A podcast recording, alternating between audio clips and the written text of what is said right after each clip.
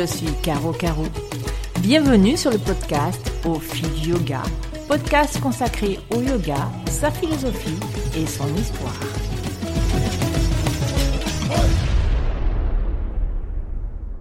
Bonjour et bienvenue dans ce nouvel épisode du podcast Au fil du yoga.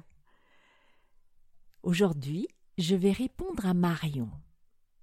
Marion m'a envoyé une question il y a un petit mois concernant la vision du yoga sur la personne. Ma première réaction a été de lui dire qu'en fait, il n'y avait très peu de réflexion sur la personne puisque le yoga étant l'union du corps et de l'esprit et de l'individu avec le brahman, enfin avec brahman, le grand tout, la personne en fait euh, n'était qu'un intermédiaire très rapide. Et puis ensuite, je lui ai, euh, je lui ai dit d'aller écouter un de nos tout premiers podcasts qu'on avait réalisé avec Maïmouna portant sur le corps. Et puis les jours sont passés et sa question en fait euh, était toujours là, présente en arrière-plan. Et ce matin, ce matin, j'ai beaucoup, beaucoup, beaucoup pensé euh, à cette question et je me suis dit, mais en fait, je me suis trompée sur, euh, sur ma première réponse. Ou plutôt, il me faut la compléter. Il me faut la compléter parce que ce que j'ai fait, c'est que j'ai considéré la fin, le résultat, ce qui est yoga. Yoga, c'est l'union. Il n'y a, y a pas à tarabistouiller et effectivement, la personne n'existe plus puisqu'elle est, elle est brahman elle n'est pas une partie, enfin en tout cas dans le tantra, elle est brahman dans son intégralité, pas une partie, elle est. Et je me suis dit, mais en fait, euh, le truc, c'est que tu considères la fin, mais il y a tout le chemin. Et il faut bien, il faut bien dire que peut-être que le chemin prendra toute une vie humaine, toute la vie d'une personne. Alors, alors j'avais envie de modifier ou de compléter ma réponse. Parce qu'en plus, on est le 1er janvier aujourd'hui, le 1er janvier 2023, et généralement, c'est l'occasion pour beaucoup de monde de prendre de bonnes intentions.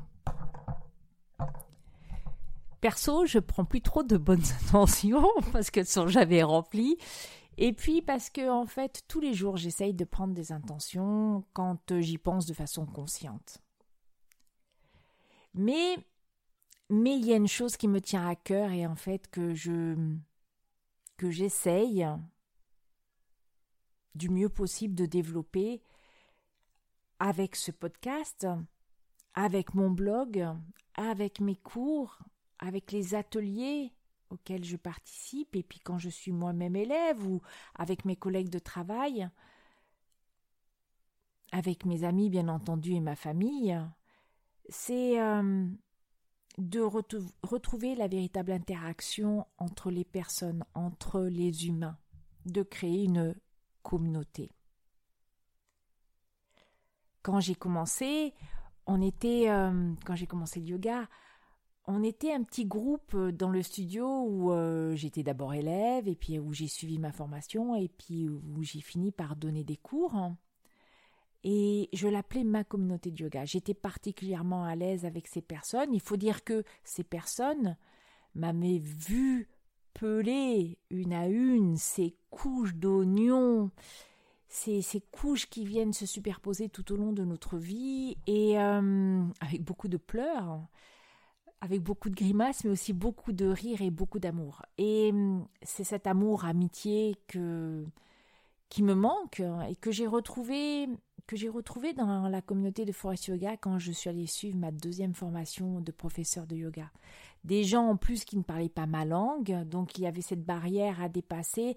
Et, et, il faut dire, cette gentillesse à essayer de me comprendre, parce que je parle très mal, même si je comprends l'anglais, je parle très mal. Et d'essayer de, de faire en sorte que je me sente bien et confortable.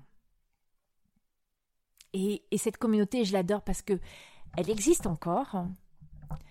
Et euh, elle se développe. J'ai toujours, je suis toujours contente de dire à la maison Oh, je viens de recevoir un message de la nouvelle année euh, euh, d'Italie, de Suède, d'Indonésie, bien sûr de Grande-Bretagne et d'Écosse où j'ai j'ai beaucoup d'amis et des États-Unis et, et, ça me plaît, ça me fait voyager bien entendu et en fait même si c'est bref, pendant ce bref instant il y a une véritable relation, union avec ces personnes.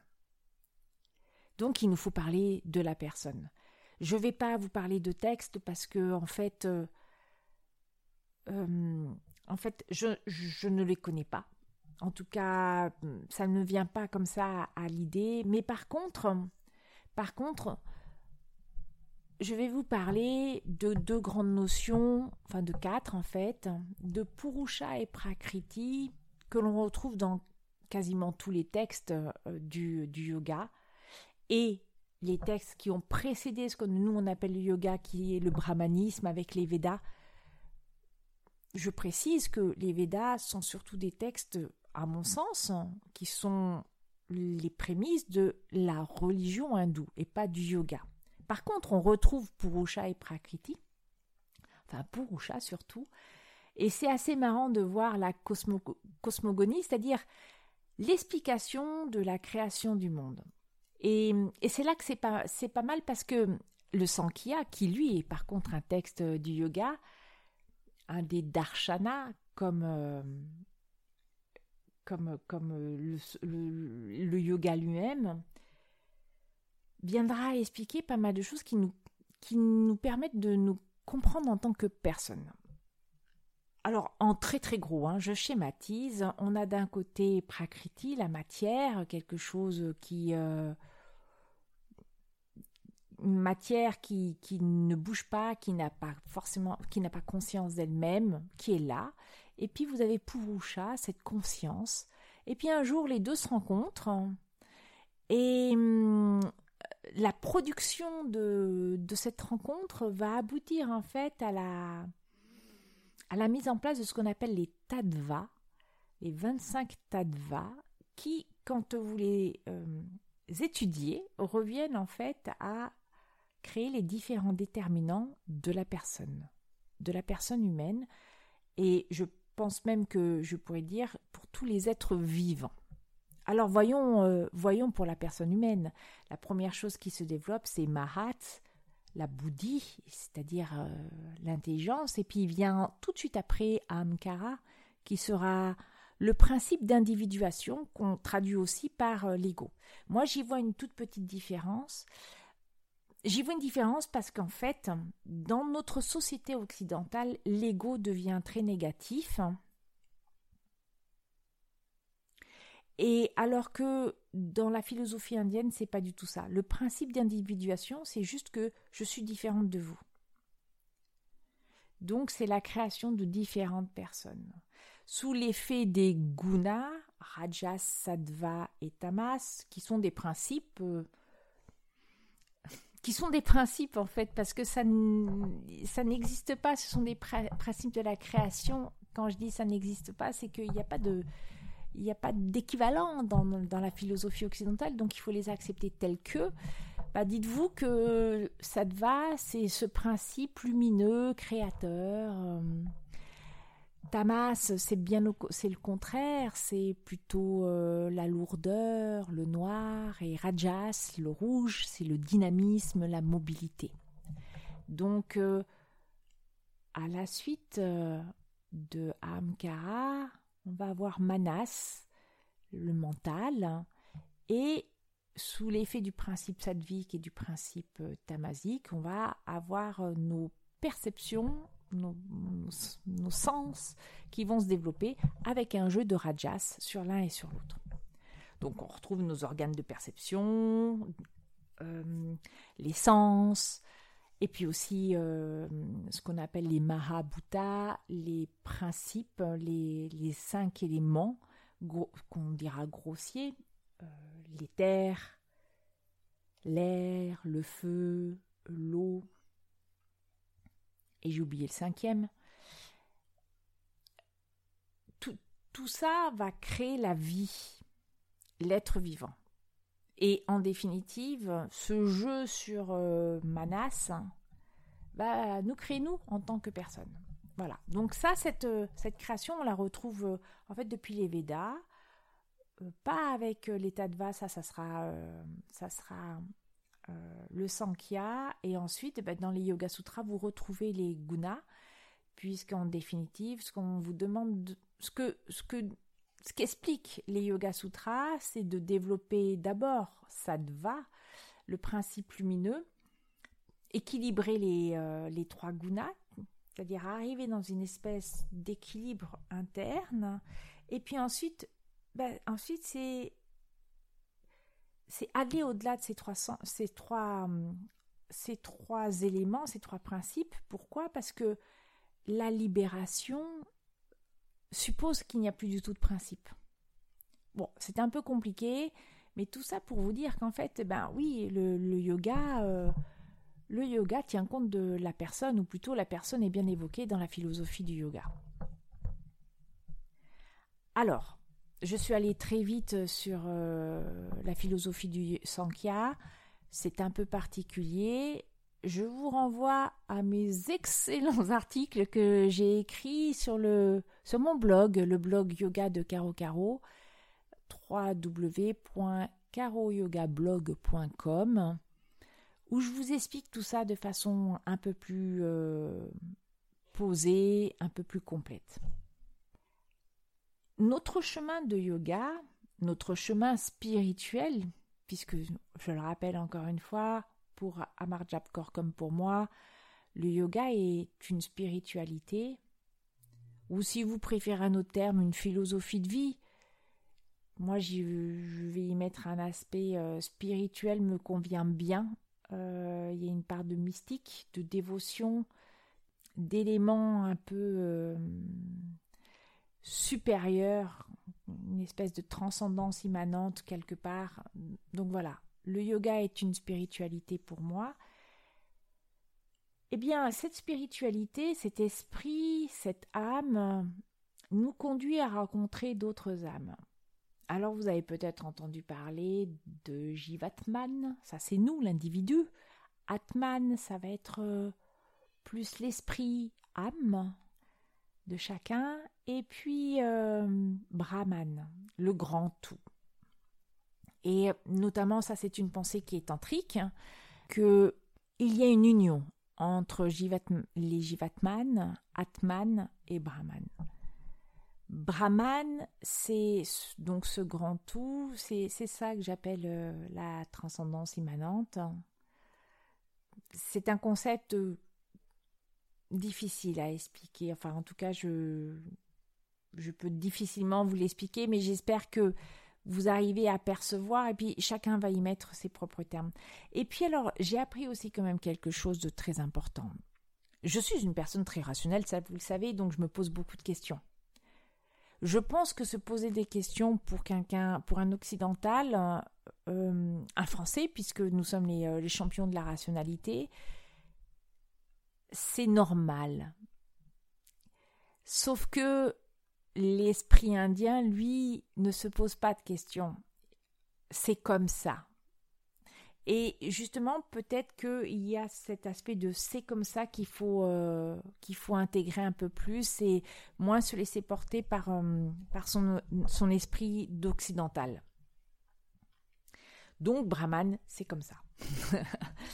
Alors, quand vous plongez un peu plus en fait dans la compréhension de qui vous êtes, de comment vous agissez en tant que personne quand vous êtes seul et quand vous êtes en interaction avec d'autres personnes. Observez-vous, observez-vous, sentez comment vous êtes, sentez votre corps, sentez vos émotions, les idées qui passent, sentez quand vous commencez à parler, observez l'autre personne quand vous vous adressez à une autre personne. Et puis voyez, voyez les différences quand vous êtes seul et quand vous êtes avec quelqu'un d'autre dans une pièce. Analysez aussi vos émotions. Pourquoi on aime, pourquoi on n'aime pas. C'est très intéressant euh, de, voir et, et plus que de se dire je n'aime pas cette personne ou je déteste cette personne parce qu'elle a fait ça, en fait c'est qu'est-ce qui en moi provoque ce type d'assertion. Et vous verrez à ce moment-là peut-être le jeu de Sattva, Rajas et Tamas. Vous comprendrez pourquoi certains jours vous êtes dans un tel état et un autre jour dans un autre état. Pourquoi vous répondez? Quelle est votre sensibilité parfois sur certains sujets ou quand quelqu'un vous adresse la parole d'une certaine façon? En fait, vous allez vous, vous, vous étudier. Cette étude de la personne à travers ce qu'on apprend du yoga, le détachement, la mise en abîme, le retrait d'essence. Le retrait d'essence est un des, euh, des membres du yoga, de l'Ashtanga Yoga, pas le style de yoga Ashtanga, hein. l'Ashtanga Yoga des Yoga Sutras, c'est-à-dire pas les étapes, parce qu'en en fait, il faudrait tout mettre en, il faut tout mettre en œuvre en même temps. Le retrait d'essence, c'est ce qui va nous permettre d'entrer en méditation et de d'isoler tous nos principes afin d'arriver à, moksha ou kaivalya, la libération, hein, c'est-à-dire euh, ce, qui, suit en fait l'union ou ce qui est concomitant à, à l'union. En tant que personne, le yoga apporte euh, ce mode de vision. nous permet de nous comprendre et peut-être du coup nous permet de nous changer. Le changement, il n'est pas il n'est pas soudain, il est long. Je crois même que parfois il n'est pas forcément pensé, mais il y a des choses qui se produisent au fur et à mesure qu'on avance. Je vous donne un exemple. Je pense que je suis une personne très rationnelle, euh, relativement posé, très dynamique. Je peux m'énerver facilement, je prends la mouche facilement, je n'apprécie pas beaucoup les critiques. Maintenant, avec la pratique du yoga,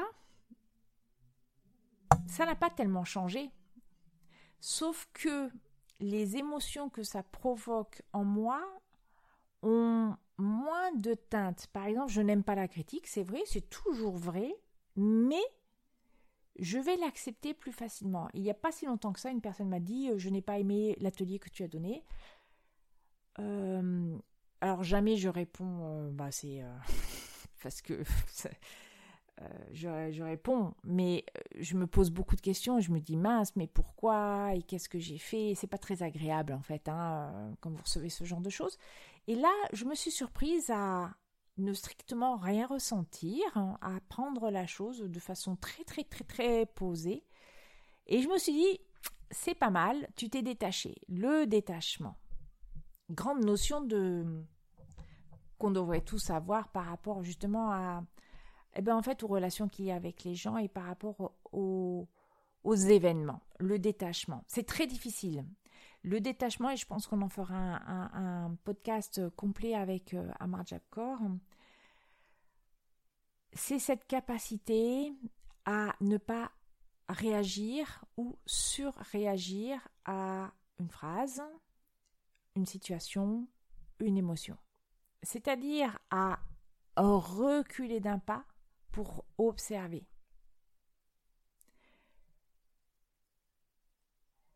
Le summum, c'est quand on arrive face à une situation à reculer d'un pas pour observer la, la situation, s'observer en train de réagir mais sans se manifester et voir l'émotion qui redescend et à ce moment-là et uniquement après entrer en action. On peut aussi faire le choix de ne pas se détacher. Quand quelqu'un vous dit je vous aime, vous pouvez, vous pouvez faire un pas de côté et observer, ou alors tout de suite répondre. On est encore dans la réaction. Donc il y a des choix qui sont faits. C'est ça le détachement.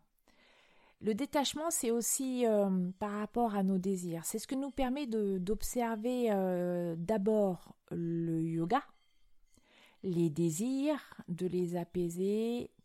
Euh, je crois aussi que au fur et à mesure, qu'on intègre ce qu'on appelle les yamas et les niyamas, donc on va dire ces principes éthiques, de comment se comporter en société et envers soi-même, dont le plus connu est Ahimsa, la non-violence, eh bien, petit à petit, à force de les appliquer, vous vous transformez en tant que personne. Et, et ça vous permet aussi de modifier comment vous êtes dans le monde. Vous allez avoir moins de désirs, notamment moins de désirs matériels. Hein. Peut-être une plus grande aspiration euh, à la paix, à l'honnêteté, à la vérité. Le yogi n'est pas, euh, en tout cas le yogi occidental, même je pense le yogi euh, dans le monde entier, c'est une personne. Donc c'est pas parce qu'on fait du yoga que tout de suite on atteint la sagesse. Hein. C'est euh, la vérité. Attention, j'ai fait un podcast là-dessus. C'est pas forcément balancer euh, ce qu'on pense à une autre personne. Ça c'est pas la vérité. Parce qu'il y a toujours Ahimsa. Et souvent quand on balance sa vérité à quelqu'un, ben, en fait on est sous le coup d'une émotion et que bah, déjà en fait il faut faire euh, sens en soi avant de parler.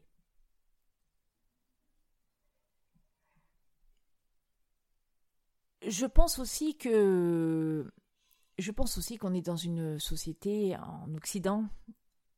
Je précise tout le temps en Occident parce qu'en ce moment, je suis quelqu'un sur Instagram qui est une indienne qui habite maintenant aux États-Unis, Suzanne Barta Tanki, euh, qui a une approche vraiment très intéressante parce que elle nous ouvre les yeux sur la face, sur à quel point nous avons modifié le yoga pour le transformer de façon très occidentalisée.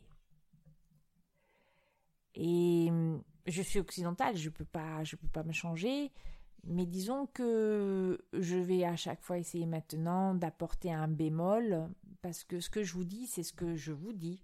C'est pas ce que peut-être vous aurez dit euh, un Indien, hein, un prof de yoga indien, un gourou, euh, un maître spirituel. Donc euh, voilà, c'est euh, ça sera la précision que je ferai, je pense, de plus en plus.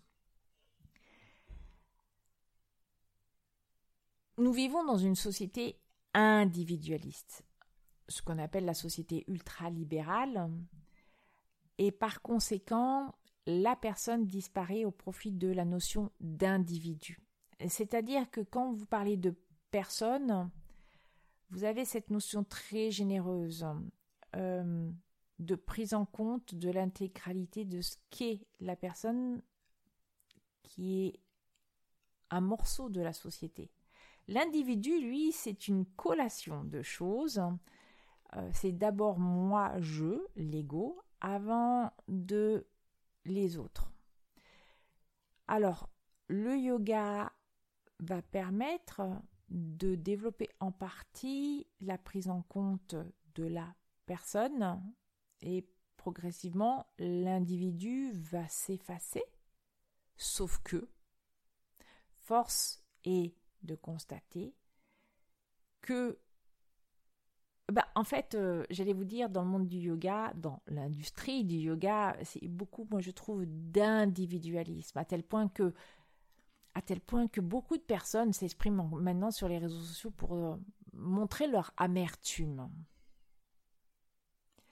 Et euh, bah oui, parce que en fait, euh, c'est long de changer et que il y a une mode du yoga qui fait qu'on a l'impression que tout le monde est comme vous, a les mêmes aspirations en tant que personne et puis qu'en fait, eh ben, c'est pas tout à fait ça.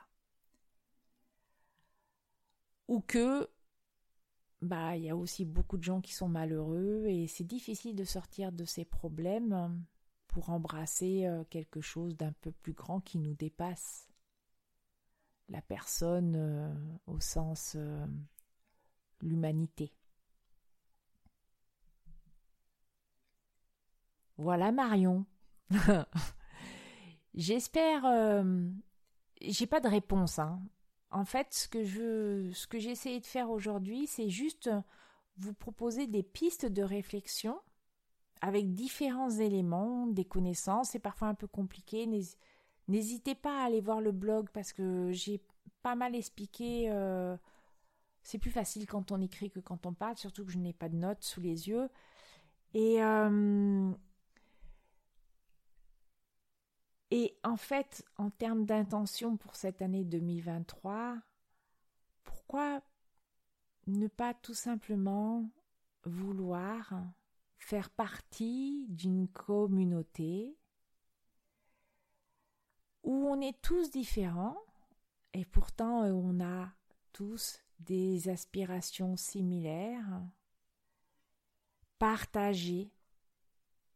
Je crois peut-être que c'est le plus beau mot qui existe, partager.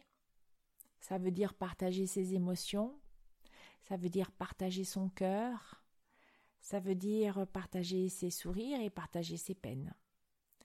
Et dans le partage, il y a le soutien, parce qu'un jour, on partage et puis quelqu'un va nous soutenir et le jour d'après, ça sera l'inverse, l'interaction. Je vous dis à très bientôt. Je vous dis merci. Vraiment merci, un très grand merci euh, pour m'écouter. Et euh, franchement j'ai reçu de très très beaux messages ces derniers temps et ah, vous pouvez pas le voir mais franchement ça m'a fait super méga plaisir. Voilà c'est euh, c'est beau de voir que bah voilà il y a d'autres personnes qui pensent comme moi ou comme nous quand je suis avec avec Maïmouna. Euh, qui partagent ce même amour euh, du yoga, cette même vision et euh, ça fait super, ouais, ça fait super plaisir, ça, ça fait chaud au cœur et je suis ravie, vraiment ravie. N'hésitez pas à m'écrire parce que voilà, quand je me couche le soir et je trouve un message sur ma messagerie comme celui de Marion il y a peu de temps ou, ou quand je me lève ou dans la journée des petits mots, ça fait super plaisir. Donc merci beaucoup pour tous ces moments de plaisir et euh, j'espère vous voir très bientôt et je vous dis très bonne écoute.